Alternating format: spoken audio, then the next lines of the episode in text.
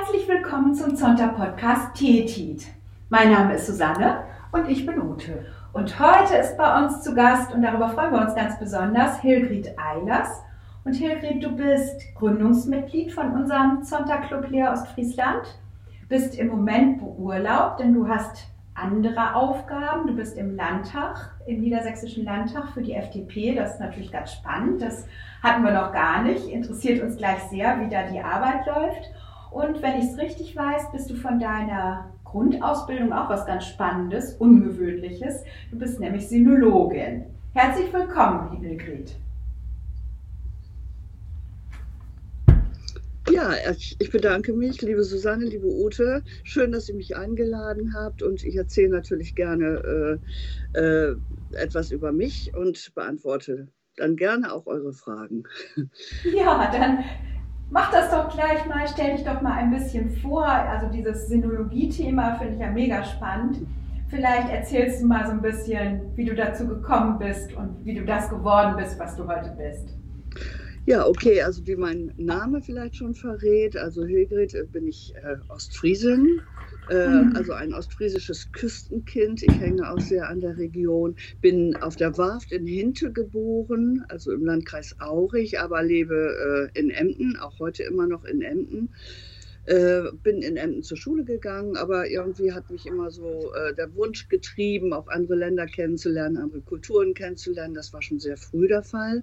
Und ich habe mich dann äh, Ende der 70er Jahre schon insbesondere für Asien interessiert. Und äh, damals war es so, dass äh, China ja ein geschlossenes Land war ähm, das, in das man wenig Einblick hatte. Mao Zedong war gerade gestorben, man wusste nicht so recht, wie geht das weiter. Und das hat mich sehr interessiert, das fand ich spannend. Und dann habe ich beschlossen, Sinologie zu studieren. Also Sinologie mhm. ist eigentlich China-Wissenschaft und äh, ich habe das äh, dann mit dem Schwerpunkt auch Geschichte gemacht, aber eben immer auch Wirtschaftsgeschichte und habe dazu auch äh, Volkswirtschaft studiert. Also beides mhm. habe ich mhm. abgeschlossen und im Rahmen des Studiums war ich dann zum ersten Mal in China, äh, habe ähm, in Taiwan gelebt. Taiwan ist ja heute auch in aller Munde, die Republik China. Äh, ein freiheitliches Land. Das ist ja auch ganz äh, interessant, also was sich im Augenblick dort tut. Ähm, ja, habe dort gelebt, habe das gut kennengelernt und habe dann auch in der Folge immer wieder äh, mit China zu tun gehabt, habe äh, ähm, dann späterhin, als nach Abschluss des Studiums, als ich nach Emden wieder zurückgekommen bin, äh, auch an der Hochschule gearbeitet, mit äh, chinesischen Studenten, Dozenten und so weiter zu tun gehabt äh, auch Messen organisiert. Also auf dem Felde äh, war ich dann äh, viele Jahre unterwegs. Und dann irgendwann äh, merkte ich, dass ich äh, stärker Einfluss nehmen möchte auf das, was sich in meiner direkten Umgebung tut. Mhm. Und habe mich dann äh, ja auch stärker politisch engagiert. Das war also auch gerade so mit der Prägung durch die Erfahrungen, die ich in China gemacht hatte, also durch diese wenig freiheitlichen äh, äh, Vorgaben, unter denen Menschen dort leben, wenn man das freundlich ausdrucken möchte, äh, war das so, dass also, das, äh, also mein Weg direkt auch zu den Freien Demokraten geführt hat. Also das Freiheitsthema hat mich, äh, hat mich sehr beschäftigt. Mhm. Und dann bin ich, äh, habe ich mich der FDP angeschlossen, das ist jetzt schon über 20 Jahre her, und habe mich zunächst in der Kommune engagiert. Also in Emden dann? Oder ja, in Emden. Mhm. Also ich wohnte, wohnte da mit meiner Familie in Emden und habe äh, ja zunächst mal so eine allgemeine Orientierung gesucht. Das ist ja nicht so ganz einfach zu sagen, also so, jetzt mache ich mal Politik und nun geht's los, sondern man muss da schon seinen persönlichen Weg finden und äh, sich an die Dinge herantasten. Aber ich wurde dann sehr schnell auch gewählt in den Rat der Stadt Emden ähm, gerade heute findet eine konstituierende Sitzung statt, also bin ich dann auch in der fünften Periode äh, im Rat der Stadt Emden vertreten, also durchaus erfahren, gehöre dann mhm. da auch schon zu den erfahrensten Leuten, äh, die da vertreten sind. Ähm, und habe äh, Gefallen daran gefunden. Ich habe gemerkt, also mhm. wenn, wenn Leute sich engagieren in der Kommune, dann, dann kann man auch was bewirken. Nicht? Also ich bin also leidenschaftliche Verfechterin äh, der Kommunalpolitik. Ich finde das also ungeheuer spannend und werbe immer dafür, dass auch mehr Frauen dabei mitmachen. Mhm. Da ist ja auch nochmal so der Bezug zu Zonta. Ne? Da ist der Bezug äh, zu Zonta, mhm. deswegen habe ich das auch ganz gerne immer unterstützt, selbst wenn ich jetzt beurlaubt bin. Urlaub, das muss man vielleicht erklären, bin ich deswegen, äh, ein ganz profaner Grund eigentlich, weil Zonta äh, und ihr euch am einem Dienstag trefft und an einem Dienstag bin ich fast immer in Hannover und kann ah, ja. mhm. dann nicht teilnehmen. Und äh, das wäre also nichts Halbes, nichts Ganzes. Also ich äh, bleibe natürlich Zonta verbunden und äh, unterstütze das auf anderer Ebene auch, was, was sich da tut. Aber ich kann halt nicht äh, teilnehmen im Augenblick, weil es terminlich äh, nicht zu vereinbaren ist. Mhm. Aber zurück zur Kommune. Ich habe mich dann auch so ähm, mit Leib und Seele der, der Kommunalpolitik verschrieben und äh, dann irgendwann ähm, kam es äh, zu einer Gründung äh, im Bund, und zwar des Helene Weber Kollegs. Vielleicht ist euch das ein Begriff. Das Helene mhm. Weber Kolleg hat äh, 20 Kommunalpolitikerinnen in ganz Deutschland ausgezeichnet, also unterschiedlicher Parteien, und äh, hat diese äh, Frauen dann zusammengebracht und zusammengeschweißt und wir haben uns dann äh, der Aufgabe verschrieben, also andere Personen für die Kommunalpolitik zu gewinnen. Das war das sogenannte Helene Weber Kolleg. Wir haben dann auch äh, Auszeichnungen auf den Weg gebracht und, und besondere Unterstützungsformen, Mentoring und so weiter. Und äh, da bin ich auch heute noch stolz drauf. Das ist eine sehr schöne ähm, Organisation. Also wir sind also eng verbunden auch äh, mit, mit den Einrichtungen in Berlin. Auch auf europäischer Ebene gibt es eine Zusammenarbeit. Also das ist etwas, was das Netzwerk von Frauen also effektiv stützt, also die in der Kommunalpolitik sind. Und wie, wie, wie, was tut ihr ganz konkret? Also ich äh, habe gerade so überlegt, Mensch, was müsste ich denn eigentlich tun, wenn ich jetzt in der Kommunalpolitik tätig werden wollte? Hört sich ja total spannend an, wenn du sagst, Mensch, da kann man was bewegen. Was sind so erste Schritte oder wie äh, motiviert ihr diese wahrscheinlich dann ja eher Frauen, da tätig zu werden? Ja, es gibt zu wenig Frauen, die sich motivieren lassen, das vorausgeschickt. Mhm. Ich habe das also auch mit Enttäuschung, muss ich sagen, äh, jetzt äh, gesehen bei der letzten Kommunalwahl. Das ist ja jetzt gerade ein paar Wochen her. Äh, zu wenig Frauen haben sich bereit erklärt, also auf die Listen der Parteien zu gehen und sich um ein Mandat zu bemühen. Hast, ja. du, eine, hast du eine Erklärung dafür, warum äh, die Frauen da nicht öffnen, also in die Politik gehen möchten? Gibt es da ja, die, die bestimmte Gründe? Die Hemmschwelle ist bei Frauen sehr groß. Also ich kann mal das Beispiel unserer Partei nennen, also in, in Emden.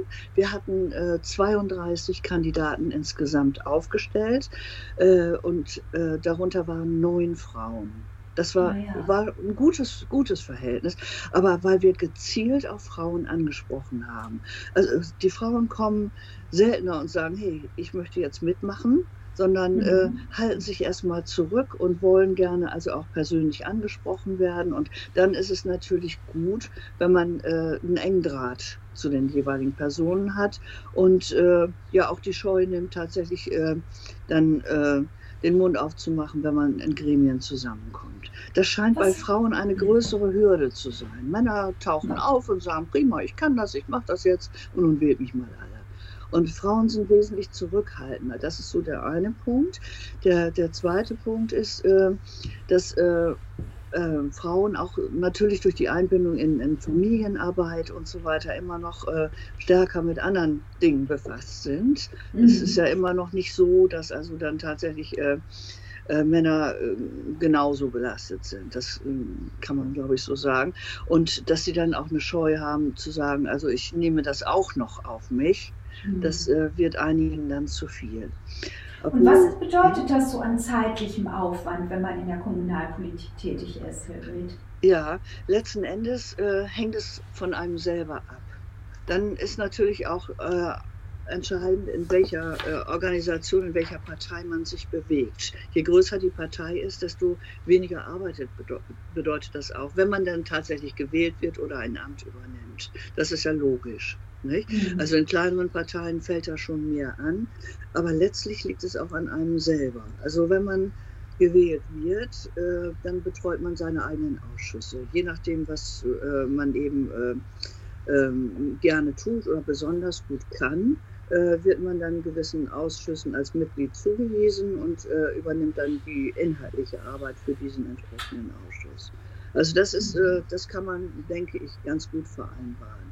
Wenn man dann, und das passiert also ja relativ häufig, äh, tatsächlich auch noch, noch mehr machen möchte, also sich beispielsweise in der Partei engagieren möchte oder so wie ich das getan habe, vielleicht noch einen anderen Weg gehen möchte, auf eine andere Ebene kommen möchte, äh, wobei das keine Wertung enthält. Es ist einfach nur eine andere Art der politischen mhm. Tätigkeit, beispielsweise im Landtag. Dann erfordert das natürlich sehr viel zusätzliches. Mhm. Und wenn man, wenn man dann einen Fraktionsvorsitz hat oder so etwas, dann kann, kann das auch äh, sehr ausufern, das muss ich auch sagen. Also es ist in einer kleinen Partei durchaus auch viel Arbeit. Mhm. Naja, es klingt ja schon so, dass äh, das nicht geht, wenn die Familie nicht auch mithilft und unterstützt, weil es ist viel Arbeit anscheinend, zumindest wenn man äh, engagiert sein will und auch weiterkommen will. Ähm, was mich jetzt noch bei deinen Ausführungen interessiert hat, ist, es war ja das Thema Parität ganz groß dieses Jahr. Ähm, erklärt natürlich, man kann natürlich sagen, wir möchten äh, mehr Parität, aber wenn die, es keine Frauen gibt, die sich aufstellen lassen, dann äh, kann es auch keine Parität geben, oder? Ja, du bringst es auf den, auf den Punkt. Also das ist ja das, das ewige Streitthema, dieses Henne- und Ei-Problem. Also was müssen mhm. wir erstmal, ist eine Quote sinnvoll? Ist eine Quote auch mhm. sinnvoll, wenn tatsächlich nur wenig Frauen sich engagieren? Oder fördert man die Frauen, die es tun und steht ihnen dann auch unbedingt zur Seite und bildet mhm. ein Netzwerk, um, um die Frauen auch zu stützen und zu entlasten? Also das sind mhm. zwei unterschiedliche Wege. Wir mhm. haben in unserer Partei eine äh, als Selbstverpflichtung äh, formuliert und haben äh, gesagt, wir möchten gerne so und so viele Frauen und die sollen auch gute Plätze auf den Listen bekommen. Leider hat es wieder nicht gereicht. Ich bin seit 20 Jahren jetzt alleine. Äh, die einzige, also ich bin die einzige Frau äh, in meiner ähm, Fraktion seit 20 Jahren. Und es ist erschreckend, dass eben der Rat der Stadt Emden beispielsweise, jetzt bestehend aus 40 Mitgliedern, vorher aus 42, nur noch neun Frauen hat, während es vorher mhm. doppelt so viele waren.